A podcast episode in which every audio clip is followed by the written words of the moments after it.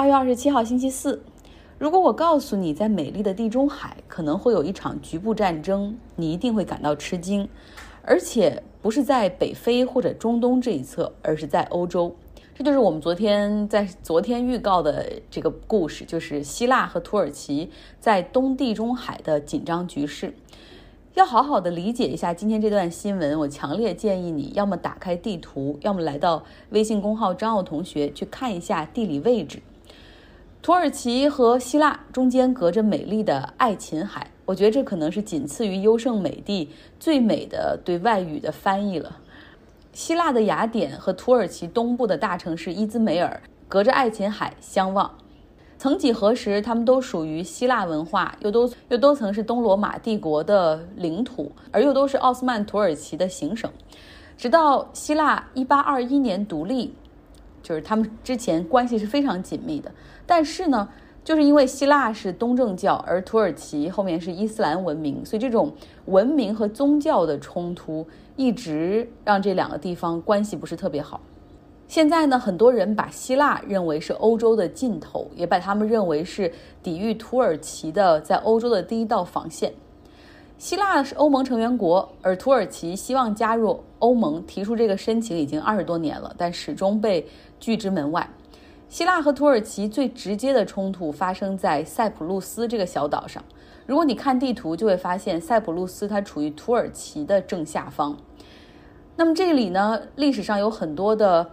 希腊人移居到这里，后来因为被奥斯曼土耳其占领之后，又有很多土耳其人，然后来搬到这个地方去。岛上有有希腊族和土耳其族两个种族的人，宗教不同也导致他们纷争不断。最终呢，在一九七四年爆发了这种大规模的流血冲突。而分别在后面这两个国家的支持下，这个并不大的岛分裂成了两个地区，一个是已经加入到欧盟并且受到联合国承认的塞浦路斯共和国，主要的居民是希腊人，就是北部的是土耳其族所成立的塞浦路斯土耳其共和国。基本上这里除了土耳其就没有人承认它。在塞浦路斯这个岛上，土耳其族人口占百分之十八，希腊族的人口占超过百分之六十。塞浦路斯上的争端哈始终没有彻底解决，这里目前还是处于一个这种割据停战的状态，里面有联合国处于联合国缓冲区，什么维和部队驻扎，还有英国的军事基地这样坐镇，才保持和平的状态。希腊和土耳其两个国家的矛盾在塞浦路斯这个岛上就可见一斑哈。那么这次新的东地中海的导火索是什么呢？是资源能源。东地中海发现了比较丰富的石油和天然气的资源，就在塞浦路斯的西部。那土耳其希望也进行开发，这个时候就牵扯出来另外一个国家利比亚。看地图，大家就会发现利比亚的国土面积其实很大，大部分呢都处于意大利和希腊的下方。但是呢，土耳其和利比亚的这个政府签了一个经济专属合作区的这么一个协议。把从利比亚边缘到土耳其之间的海域，就是给画出了一个，就是从 A 点到 B 点的这样一个大的区域，认为在这个区域内，他们两国都可以进行石油和天然气的海上开采。来，张奥同学哈，看这个地图，看到这个图之后，你就会发现土耳其和利比亚所画出的这个区域，那简直就是连希腊的克里特岛都给包含进去了。克里特岛又是希腊的第一大岛屿，那里拥有很多希腊文明的历史古迹和王宫，还有它的粉红色沙滩。旅游业是它的最重要的产业。土耳其现在在希腊的极力反对下，哈不管不顾，已经派出了它的 survey vessel 勘探船去采集海洋数据，对海域的油气田资源和海浪数据、海床的情况进行评估。这里要多说一句，哎，利比亚怎么掺和进来的？在卡扎菲倒台之后，利比亚本来就是处于一个四分五裂的状态，各种部族哈各自为战，利比亚就陷入了一个内战的状态。现在有两个政权存在，一个是所谓的正式的政府，就是受到联合国承认的一个政权；另外一个呢是军阀所主导的很有战斗力的。呃，一个政权就是他们武装力量很强，然后这个军阀主导的政权几乎基本上是有能力可以统一利比亚了，推推进的速度非常的快。国际社会一直都没有去干预利比亚的内战，因为就是说哎，怎么样？最好有一个强人政治哈，把这个国家从战争中给解脱出来。但这个时候呢，土耳其忽然出来了，去支持已经快丢掉全部势力范围的这个所谓正规政府、民族团结政府，并且向利比亚派军支援，遭到了国际社会的强烈谴责。那土耳其为什么要去掺和利比亚的内战呢？就是因为这个东地中海的油气田资源。在此之前，以色列已经联手埃及、约旦、塞浦路斯和希腊，成立了一个地中海天然气合作联盟，他们要一起开发这块油气田资源。这个东地中海油气田的这个区块大概有三十五万亿立方米，那它这个储量很大，基本上够美国这样的能源大国用上十几年的。而目前土耳其它整个天然气的使用百分之九十还要靠进口，它当然也很想要这些天然气了。而最重要的是，上述的那些国家，他们希望合作开采这些油气田资源之后，要建立一个 pipeline 输油管道，就是输油输气的管道。然后呢，向东要向以色列、约旦来输油，来输送天然气；而向西呢，会给希腊甚至意大利去供这个天然气。土耳其认为说，这个 pipeline 整个这个管道会有一些是其实是进入到了土耳其的专属经济区的领域，等于他们的海上的主权会被破坏。所以在这种情况下，一定要和利比亚来合作哈，要尽可能扩大它在海上专属区的范围，然后也可以来进行油气田的开采。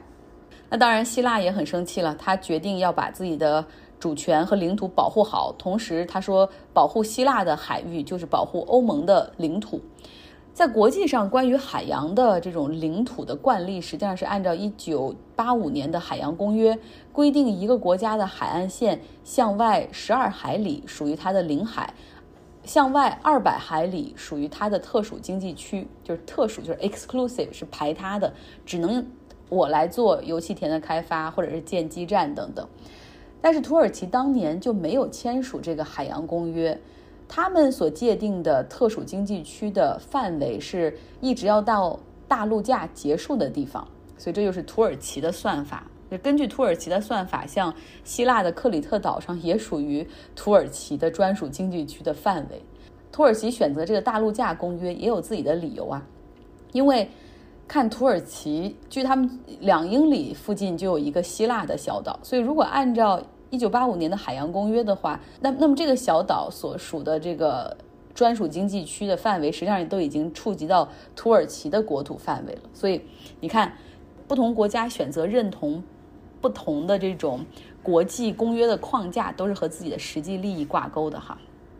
那目前面对土耳其已经在进行的 vessel survey 勘探船的实地勘探。希腊表示说，要么你停止，要么你就等着这艘船被击沉吧。希腊呢，在组织军事演习，塞浦路斯、意大利以及法国，包括阿联酋都加入到了这个演习之中。大家就站队嘛，哈。那土耳其的总统埃尔多安表示说，这些都吓唬不了我，我们将不惜一切代价保护主权。土耳其的勘探船周围也有四艘那个军舰，呃，来进行保护。所以这就是。东地中海的情况，这里已经被认为是一个新的 Tinderbox，一个火药盒子。其他方面的新闻来到美国，昨天讲了威斯康星州警察对于一个无辜的黑人父亲在背后连开连续开枪的事件，这引发了愤怒。除了街头的抗议之外，像 NBA 球队密尔沃基雄鹿在比赛开始，在季后赛的比赛开始之前宣布要抵制，然后以示抗议。因为事发的 Kenosha 这个小城就距离密尔沃基仅有四十英里，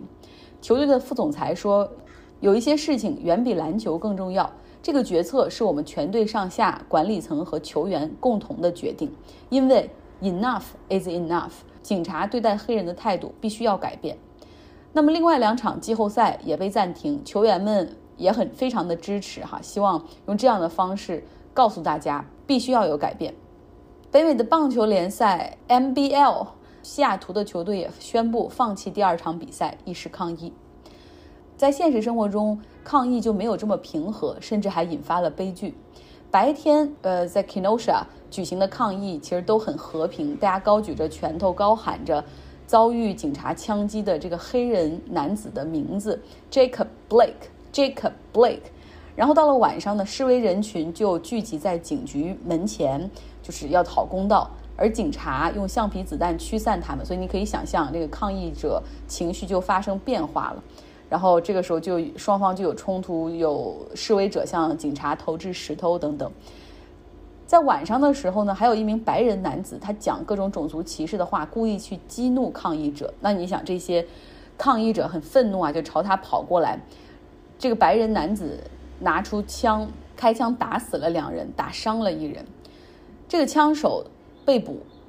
警察发现他只有十七岁，白人男性。他所携带的 AR 十五非常有具有攻击性的武器，他是非法持有，他根本没有持枪证的，他的年龄也不允许他持有这样的武器，而且他并不是本地人，他是专程从外地开车赶到现场的。